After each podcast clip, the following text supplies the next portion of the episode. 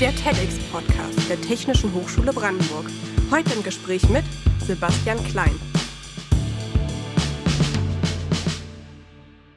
Herzlich willkommen, schön, dass ihr wieder eingeschaltet habt. In unserer heutigen Folge beschäftigen wir uns mit dem Thema Arbeiten der Zukunft und Transformation von Unternehmensstrukturen. Und dafür begrüße ich auch ganz herzlich meinen heutigen Gast Sebastian Klein. Hallo. Sebastian, du bist Unternehmer, Psychologe und Autor. Du hast neben vielen anderen Startups beispielsweise Blinkist gegründet, eine App, die große Ideen von Sachbüchern in einprägsame Kurztexte verpackt und erklärt. Mhm. Heute bist du Partner bei dem Unternehmen The Dive, ein Unternehmen mit dem Schwerpunkt auf Transformationsberatung und Mitherausgeber des Magazins Neue Narrative, das sich mit neuem Arbeiten beschäftigt. Ähm, Sebastian, wie kam es, dass du als Psychologe zum Unternehmer wurdest und dich heute mit Unternehmensorganisationsformen beschäftigst? Mm, also der Wunsch, ein eigenes Unternehmen oder mehrere eigene Unternehmen zu gründen, ist schon ziemlich alt. Ich habe in meinem Studium, glaube ich, ziemlich schnell gelernt, dass ich nicht so ein guter Angestellter bin, mochte das nicht so gerne für andere zu arbeiten und mochte es aber auch nicht so gerne nur für mich zu arbeiten und dann bleibt eigentlich nicht mehr viel anderes übrig, als selber Unternehmen zu gründen. Und ähm, wie ich zu dem Thema Zukunft der Arbeit gekommen bin, kurz gesagt ist, dass ich so meine ersten Stationen in, im Berufsleben, ich war zuerst in einer großen Strategieberatung und habe darüber dann auch viele Konzerne gesehen und hatte so den Eindruck, dass das was ich da in den Unternehmen vorgefunden habe, nicht so richtig zusammengepasst hat mit dem, was ich vorher in meinem Psychologiestudium über Menschen gelernt habe, also wie sie gerne arbeiten, wie sie äh, mit anderen interagieren wollen und habe mich deswegen schon jetzt viele Jahre gefragt, wie können eigentlich Unternehmensstrukturen aussehen, sodass sie menschengerechter sind und Menschen da gerne drin arbeiten. In The Dive arbeitet ihr an dem Transformationsansatz The Loop Approach und dieser Ansatz soll Teams und Organisationen helfen, ähm, in die Selbstorganisation zu kommen. Mhm. Ähm, und mit dieser Idee ist auch ganz frisch äh, euer Buch gerade rausgekommen oder entstanden, der Loop Approach, wie du deine Organisation von innen heraus transformierst. Für die Zuschauer, die vielleicht oder Zuhörer, die ähm, mit der Thematik vielleicht nicht so vertraut sind, könntest du vielleicht kurz erklären, was Selbstorganisation bedeutet und was man unter diesem Ansatz verstehen kann? Mm, das ist eine gute Frage, weil da auch ähm, oftmals was Unterschiedliches darunter verstanden wird. Ähm, was wir damit meinen, ist einfach die Art der Zusammenarbeit, wenn man mal davon ausgeht, dass es nicht mehr so ganz klassisch hierarchisch geordnet ist, dass ähm, einer der Chef ist und dann darunter Mittelmanagement und dann irgendwo die Mitarbeiter, ähm, sondern Selbstorganisation bedeutet eher ein bisschen dynamischere Strukturen, vielleicht Führungs, ähm, also das Thema Führung in mehrere Rollen verpackt, auf unterschiedliche Schultern verteilt und so ein bisschen mehr Beweglichkeit und vor allem mehr Entscheidungen, die jeder und jede Einzelne treffen kann und nicht mehr immer alles nur top-down entschieden. Okay, also so viel zu dem Begriff Selbstorganisation, was man darunter verstehen kann. Und könntest du jetzt nochmal ähm, euren Transformationsansatz, The Loop, The Loop Approach, erklären?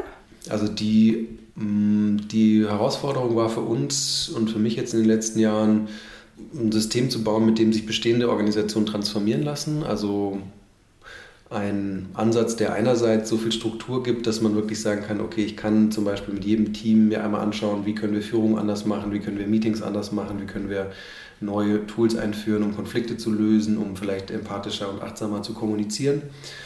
Also ein Ansatz, der wirklich all diese Wegpunkte vorgibt, ohne aber überall schon direkt vorzugeben, was eigentlich die Lösung ist für jedes Team. Weil in meiner Arbeit habe ich das oft gesehen, jede Organisation, jedes Team ist anders und die Bedürfnisse sind nicht überall die gleichen. Deswegen haben wir mit dem Loop Approach ein Modell entwickelt, das man erstmal so generisch verwenden kann, wo aber dann jedes Team und jede Organisation am Ende schon unterschiedliche Antworten finden kann auf die Frage, wie sieht eigentlich für uns die Arbeit der Zukunft aus. Und bei diesem Ansatz ähm, handelt es sich da so um, um einen, ähm, ich will jetzt nicht sagen reinen Kommunikationsansatz, aber was für eine Aspekte arbeiten da alle zusammen? Also betrifft es ähm, nur Unternehmenskultur? Also das Ziel ist schon eine Transformation auf allen Ebenen. Und es wird da zum Beispiel immer viel darüber gesprochen, man müsste das Mindset verändern. Und das sagt sich so leicht. Und so, wenn man dann fragt, wie verändert man das Mindset denn von 10.000 Mitarbeitern, dann äh, weiß meistens keiner mehr Rat. Und ähm, was wir gemacht haben, ist zu gucken, wie kann man eigentlich über Verhaltensweisen, über neue Gewohnheiten im, im Team oder in der ganzen Organisation ähm, eben durch sowas wie neue Arten von Meetings oder auch neue Arten von Zielsystemen, die man verwendet. Also schon, weil du gefragt hast, geht es nur um Kultur? Nee, es geht wirklich um alle Aspekte der Organisation, also oder alle Aspekte der Zusammenarbeit, sagen wir mal so. Und mit dem Fokus auf, wie können wir eigentlich neue Verhaltensweisen einführen, die dann, dadurch, dass wir sie im Team verwenden, irgendwie auch das Mindset verändern. Nicht im Sinne von, die Leute drehen sich um 160 Grad, aber im Sinne von, wenn man die dazu bringt oder wenn man ein Team dazu bringt, andere Meetings zu machen und ähm, auf eine andere Art und Weise sich Feedback zu geben, verändert das ja das Verhalten insofern, dass sich dadurch auch ein Stück weit das Mindset verändert. Also dass man quasi durch eine veränderte Kommunikation auch das Verhalten der Leute verändert. Genau, also und es geht jetzt nicht um Kommunikation im Sinne von irgendwie so Top-Down-Beschallung, sondern wir bieten den Leuten zum Beispiel Vokabeln an. Ein, ein ganz plakatives Beispiel, was in vielen Organisationen einen Riesenunterschied macht, ist den Leuten beizubringen, öfter zu fragen, was brauchst du? Also einfach in Meetings und in bestimmten Situationen, wenn irgendjemand so, oder mehrere Leute in einem Meeting quatschen sich um die Wette oder quatschen sich gegenseitig tot, ähm, einfach mal wirklich ganz konkret jemand zu fragen, was brauchst du gerade? Um den Fokus auf die Person zu legen, zu zeigen, wir sind nicht nur hier, um über irgendwas zu reden, sondern es sollte geklärt werden, was ist gerade die Intention, was braucht der oder diejenige gerade ganz konkret. Das sind so ganz kleine Kniffe, die am Ende aber wirklich einen großen Unterschied machen können, weil da sehr viel drin steckt im Sinne von Eigenverantwortung zum Beispiel, Lösungsorientierung, was dann wiederum so Mindset-Themen sind. Ja, ich sag ja, über Mindset wird so viel geredet. Und der Versuch von uns war jetzt wirklich zu gucken, was sind denn ganz konkret die Prinzipien, die in so einem neuen Mindset drinstecken und wie sehen die aus auf der Ebene von täglicher Zusammenarbeit. Und ähm, wie sieht das aus, wenn ihr, ähm, geht ihr dann wirklich ins, klar, ihr geht ins Unternehmen rein, mhm. ihr habt wahrscheinlich Meetings mit den Verantwortlichen, aber geht ihr auch ähm, in, ihr geht dann wahrscheinlich auch in Team-Meetings rein und ähm, seid stille Beobachter oder wie kann man sich das vorstellen? Es ist deutlich invasiver. Also wir sagen immer, man muss sich wirklich mit den Leuten gemeinsam unter und das Auto legen und an, am Auto rumschrauben. Was wir machen, ist wirklich zu sagen, eigentlich, wenn wir so ein Mandat haben zu einer Transformation, ist, wir gehen in, wir suchen uns, ich sage mal, wir fangen mit einem Team an. Das sind so Pioniere, die wollen loslegen. Dann kriegen die vielleicht zwei von uns dazu, die mit ihnen dann in insgesamt sechs Workshop-Tagen einmal wirklich so die ganze Art, wie zusammengearbeitet wird, an diesen ganzen ja, wichtigen Wegpunkten zu beleuchten, zu gucken, wie macht ihr das gerade, ja, also wie richtet ihr euch aus? Welche Art von Zielen und Strategie nutzt ihr? Habt ihr irgendwie klar definiert, was, was euer tieferer Sinn ist mit diesem Team? Bis dann zu Sachen wie, wie verteilen wir Verantwortung? Haben wir sowas wie Rollen, die wir klar festhalten? Wie halten wir uns gegenseitig verantwortlich dafür? Und also das wären jetzt zum Beispiel zwei Themen, die dann zusammen mit noch ähm, sowas wie, wir gucken uns mal an, welche Stärken jeder Einzelne hat oder jede Einzelne im Team das wäre so ein, ein Workshop-Paket von zwei Tagen, wo man danach wirklich einmal sagt, wir haben dieses ganze, dieses ganze Paket uns angeguckt und haben da auch überall so kleine Tweaks gefunden, wo das Team sagt, ah, das würde uns helfen, das jetzt noch zu verwenden. Ähm, nach den zwei Tagen sind vielleicht klare Rollen aufgeschrieben und es ist einfach gemappt worden, wer wofür verantwortlich ist. Im Idealfall zwei Tage, zwei Tage, zwei Tage und dazwischen hat das Team jeweils so vier bis acht Wochen Zeit, um das dann in, den eigenen Alltag zu übertragen. Wobei wichtig ist, dass wirklich, wir sagen immer, wir arbeiten mit den Teams. Ja, es sind jetzt nicht irgendwie Trainings, wo die sich anhören, was sie alles anders machen können, sondern in diesen zwei Tagen trifft das Team ständig Entscheidungen. Ab morgen werden wir das verändern und hier schreiben wir was auf, was wir ab morgen verwenden werden. Ähm, und das ist meiner Meinung nach auch eigentlich also von den Dingen, die ich kenne, die einzige Art, wie man mit relativ kurzer Zeit relativ viel verändern kann, wenn man wirklich diese konzentrierten Blöcke hat, wo man gemeinsam die Art der Arbeit verändern kann. Ähm, Veränderung ähm, versucht ja oder verursacht ja bei vielen Mitarbeitern in Unternehmen immer Angst. Mhm. Umstrukturierung verängstigt viele, ähm, weil sie Angst haben, beispielsweise Verantwortung oder Macht abzugeben. Ähm, wie geht ihr bei eurer Arbeit ähm, mit diesen Unsicherheiten um? Mm, also es ist sehr wichtig, das, das ernst zu nehmen. Also diese Angst, Macht abzugeben, ist dann ja eher so ein Thema von Führungskräften aus den verschiedenen Ebenen und die alle mitzunehmen und wirklich diese Sorgen ernst zu nehmen und denen auch Wege zu zeigen, wie sie, also wenn zum Beispiel die Angst ist, Macht abzugeben, finde ich äh, oder habe ich beobachtet, ist es wichtig, diesen Leuten dann alternative Wege zu zeigen, trotzdem wichtig zu sein, trotzdem vielleicht nicht jetzt von heute auf morgen diese ganze Macht und Bedeutung abzugeben, die sie sich auch meistens dann über viele Jahre erarbeitet haben. Wenn in den Teams zum Beispiel Widerstände sind gegen Transformation oder große Ängste, dann sind das nicht die Teams, mit denen wir anfangen, sondern wir arbeiten auch immer eigentlich auf so einem Prinzip der Freiwilligkeit. Die Teams müssen sich selber melden äh, in manchen, bei manchen Kunden, mit denen wir arbeiten, müssen die Teams sogar dann selber die Berater bezahlen. Das heißt, da muss dann auch so ein Commitment da sein, dass die wirklich ähm, diese Transformation wollen. Das ist sonst ein ganz anderes, also wenn ich zwei Tage habe mit dem Team, das wirklich äh, was verändern will, kann ich die zwei Tage anders nutzen, als wenn es ein Team ist, wo ich die Hälfte der Zeit brauche, um Widerstände zu bearbeiten und Ängste, ähm, über Ängste zu sprechen. Und das ist dann wiederum aber nicht unbedingt unser Mandat, diese Ängste zu nehmen. Und ehrlich gesagt funktioniert es auch ziemlich gut. Es gibt immer diese Pioniere, die Leute, die Bock haben und mit denen anzufangen, die dann wirklich auch die ersten Erfolge erleben. Dann finden die anderen auf einmal, haben, also die Angst nimmt ab, je mehr das schon ausprobiert haben. Ähm, das ist eigentlich immer so ein ganz gesundes Vorgehen. Ähm, neben dieser Unsicherheit, was würdest du sagen, ähm, sind die größten Herausforderungen, denen sich Unternehmen bei so einer Umstrukturierung stellen müssen? Also Umstrukturierung ist ja nicht, was wir machen. Umstrukturierung klingt so nach, McKinsey kommt und schiebt irgendwie Leute hin und her. Ähm, bei uns ist das, was wir machen, ist ein viel organischerer Prozess. Also wir gucken, wir sagen den Unternehmen auch erstmal, dass was, was gerade da ist, ist okay. Wir müssen nicht alles schlecht reden und vieles davon ist auch gut und wird beibehalten. Und wir suchen einfach nach Schmerzen in der Organisation und versuchen die dann gemeinsam weiterzuentwickeln, ohne jetzt ständig zu sagen, wir schieben irgendwie Kästchen hin und her oder streichen irgendwas aus dem, aus dem Org-Chart raus. Ähm, und das ist interessanterweise auch eine Herausforderung im Unternehmen. Also oftmals haben wir am Anfang relativ viel Überzeugungsarbeit zu leisten, weil die Führungskräfte in der Organisation dann ganz viel darüber reden wollen, was das Ergebnis der Transformation sein soll. Also die wollen dann Kästchen malen und aufzeichnen, wie die Organisation anders sein soll und wollen dann welche Squads aufstellen und was sie sonst noch alles gelesen haben.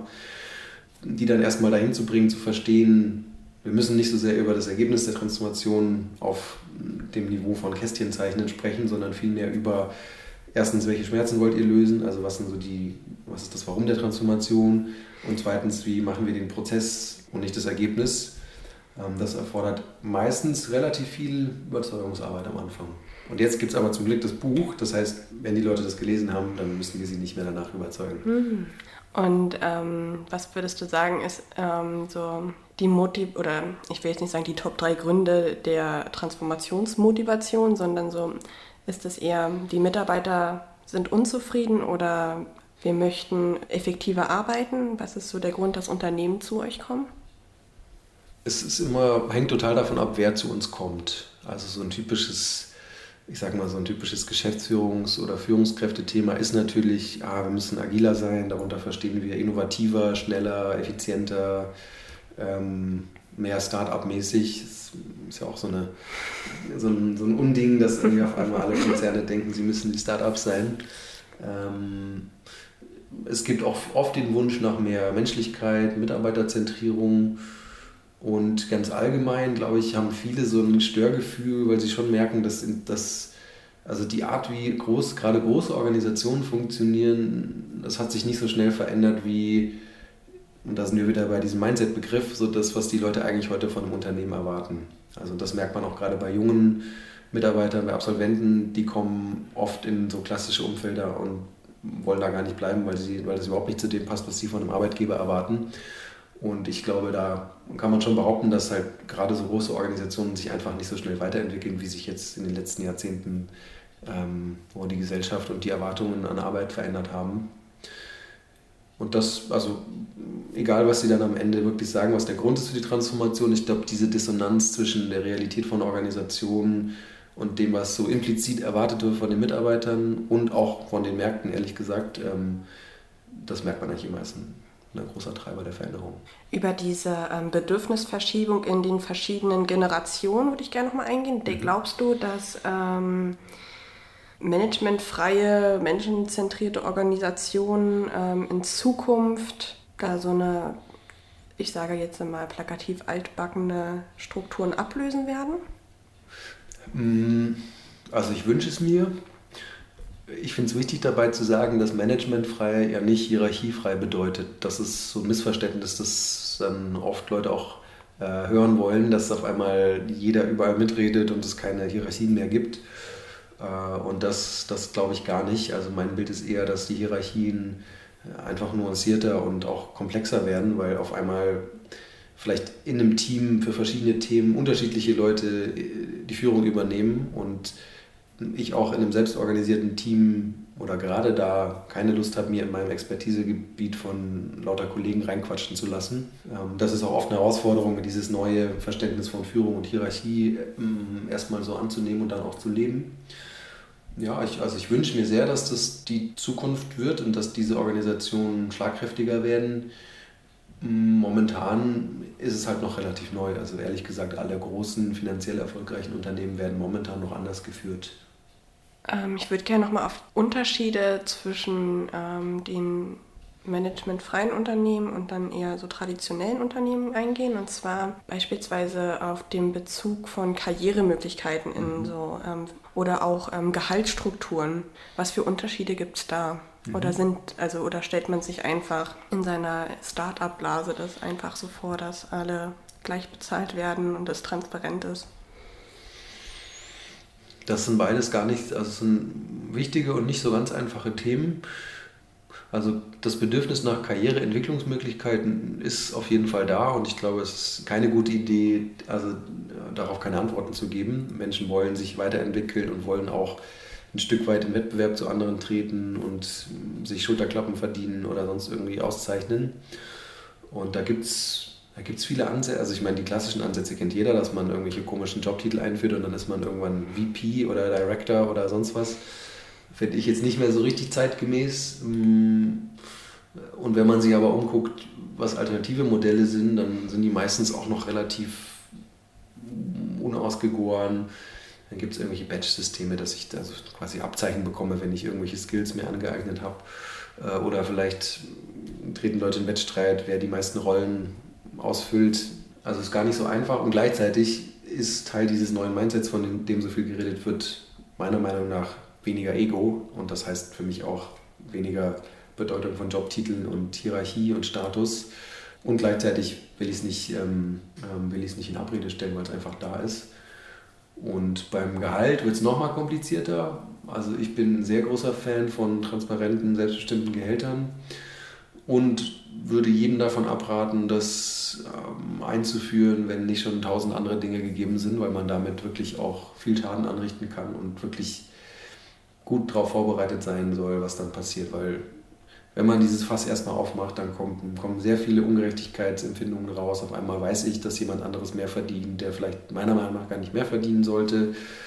Und das dann alles aufzuräumen, ist Arbeit und das muss man, also kann man machen und ist aber keine Kleinigkeit.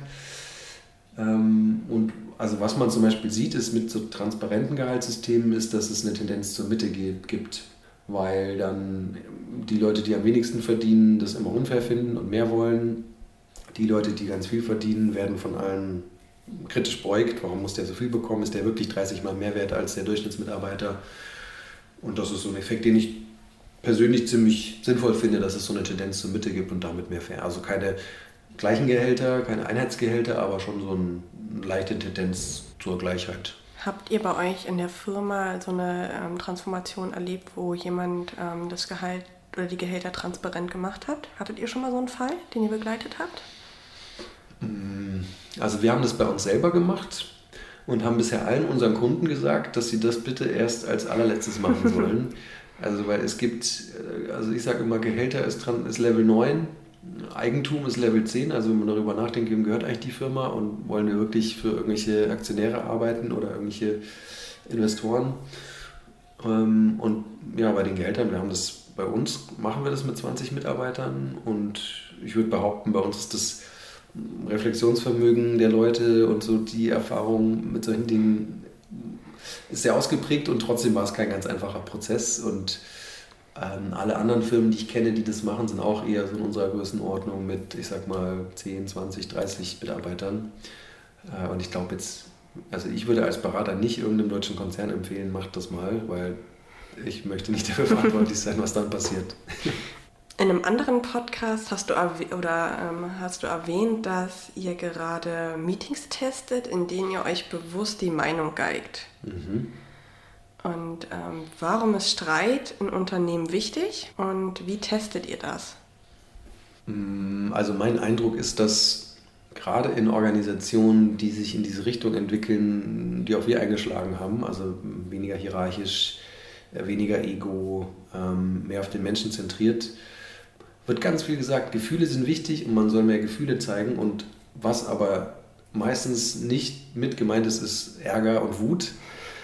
Ähm, also wir sehen da eine sehr große Tendenz zum, zum Nettsein. Und das ist aber dann ungesund, wenn man sich nicht mehr, also wenn man das nicht mehr ausspricht. Wenn ich wütend bin auf meinen Mitarbeiter, sollte er das auch mitbekommen. Und zu Transparenz und Offenheit und direkter Kommunikation gehört auch dazu, dass wir das zu zweit gelöst bekommen und ich nicht dann irgendwie mit jemand anderem drüber rede oder mich zu Hause irgendwie bei meiner Freundin beschwere, was ja so die, das typische Ventil ist oder dann zum Kickboxen gehe oder sowas, machen ja auch viele. Äh, sondern eigentlich in meiner Beobachtung entstehen die stärksten Teams dann, wenn sie es auch schaffen, mal richtig sauer aufeinander zu sein und das auch mal wirklich auszusprechen und das zuzulassen und danach aber auch das wieder gehen lassen können und sagen können, ja, ich bin sauer, weil das fand ich nicht gut und ich mag dich trotzdem und wir sind ein tolles Team. Und damit ja, experimentieren wir so ein bisschen. Es ist nicht so mm, weit gediehen, dass ich das jetzt schon irgendjemandem empfehlen würde, das auch zu machen. Ich glaube, da brauchen wir noch ein paar Monate, um das weiterzuentwickeln. Und wie kann man sich so einen Test dann bei euch vorstellen? Ihr erprobt es einfach bei euch im Arbeitsalltag und dann guckt ihr, was passiert bei euch im Team und bei euch selber? Ja, das ist auch unser Anspruch. Also wir ich bin selber nicht so ein Fan von Beratern, die mh, mm, die Dinge, die sie anderen erzählen, aus Büchern nur haben, sondern unser Anspruch ist schon immer, dass wir das alles selber mal an uns ausprobiert haben wollen. Also wirklich auch deswegen eine große Lernbereitschaft. Wir experimentieren ganz viel rum mit unterschiedlichsten Meetingformaten, mit wie machen wir Strategie, wie machen wir Ziele, wie definieren wir Rollen, wie schreiben wir unsere eigenen Regeln auf. Ähm, da geht auch relativ viel Zeit rein was in unserem Fall ja auch Sinn macht, weil wir dann ja auch anderen davon erzählen wollen, darüber schreiben. Ähm, und ich finde, das gehört aber auch dazu. Also es sollte jetzt nicht, nicht irgendwie 80 Prozent unserer Arbeitszeit einnehmen, das wäre vielleicht ein bisschen blöd, aber ein gewisser Prozentsatz gehört da schon dazu. Ähm, du wirst am 6. Dezember auf der TEDx-Veranstaltung an der Technischen Hochschule in Brandenburg über den Aufbruch in der Arbeitswelt sprechen. Zufällig ist Aufbruch ja auch das Thema von der Veranstaltung. Ähm, nun kann man ja den Begriff ähm, unterschiedlich auffassen und deswegen die Frage, was verstehst du eigentlich unter dem Begriff Aufbruch und was können die ähm, Gäste von deinem Talk erwarten? Ich finde das Thema Aufbruch natürlich sehr schön und sehr inspirierend. Habe gerade das Gefühl, es gibt ja so eine Aufbruchstimmung gerade in der Gesellschaft mit so Themen wie Klimawandel und ähm, auch politische Bewegungen. Und mein Eindruck ist, dass bezogen auf Organisationen und wirtschaftliche Unternehmen eigentlich auch gerade ein, also ein großer Aufbruch bevorsteht und auch ein riesiges Potenzial noch da ist, weil immer mein Eindruck ist, ähm, wenn ich zum Beispiel auf den Klimawandel gucke, dann sehe ich, dass natürlich die größten Klimaschädlinge unsere großen Konzerne sind. Ähm, und viele von denen haben auch, also wenn man sich so anguckt, was die vorhaben in den nächsten Jahren, nicht wirklich vor, irgendwas gegen ihren Fußabdruck zu tun. Und was ich daran immer so traurig finde, ist, dass diese Organisationen ja überwiegend aus Menschen bestehen, die eigentlich positiv gewillt sind, irgendwas Sinnvolles zu tun. Und dann sitzen da 50.000 von diesen Menschen und verursachen zusammen einen riesengroßen Fußabdruck, obwohl es keiner von denen einzeln so entscheiden würde. Und deswegen liegt meine Hoffnung in Bezug auf Organisationen darin, dass natürlich, wenn Menschen anders zusammenarbeiten, also ich glaube, wenn 50.000 Menschen, wobei noch zu fragen ist, ob man wirklich so große Unternehmen braucht, aber wenn wir davon ausgehen, dass 50.000 Menschen zusammenarbeiten, die alle irgendwie positiv gewillt sind, was Gutes zu tun und die auch noch Methoden verwenden, in denen sie den gesunden Menschenverstand und so ihre kollektive Intelligenz verwenden können, um Entscheidungen zu treffen, dann glaube ich, dass am Ende nicht so was bei rauskommt, wie auf 5 äh, Grad Klimaerwärmung zuzusteuern. Und das, das verbinde ich so mit dem Thema Aufbruch in Bezug auf unsere Unternehmen. Ich glaube, dass ähm, deine Motivation über Organisationsstrukturen in der Arbeitswelt zu sprechen, hast du, glaube ich, schon so ein bisschen an, angerissen. Also geht es mhm. dir vor allem darum, ähm, um äh, auf das Thema und auf die ganzen Konsequenzen, die das nach sich ziehen lassen kann, aufmerksam zu machen. Mhm. Sehe ich mhm. das richtig? Ja, also es ist mein Eindruck. Ich habe ich hab den Eindruck, wir leben in einer Zeit, wo wirtschaftliche Unternehmen einfach den größten Impact auf unsere Gesellschaft, auf unser ganzes Leben, auch auf Politik haben. Also mm, ohne das jetzt direkt mit irgendwelchen Fakten belegen zu können, aber mein Eindruck ist, dass, dass der Einfluss der Wirtschaft auf die Welt und Gesellschaft nie so groß war wie heute. Deswegen habe ich den Eindruck, wenn man irgendwas Sinnvolles tun will und die Welt zum Positiven verändern will, dann ist es ziemlich sinnvoll, so diese Unternehmen zu verändern, wenn man nirgends sonst so einen großen Hebel hat. Und ich hoffe, dass auch am 6. Dezember genug Unternehmer dann drin sitzen und dir gut zuhören. Ich bedanke mich fürs Danke Gespräch dir. und ähm, freue mich dann auch auf deinen Talk.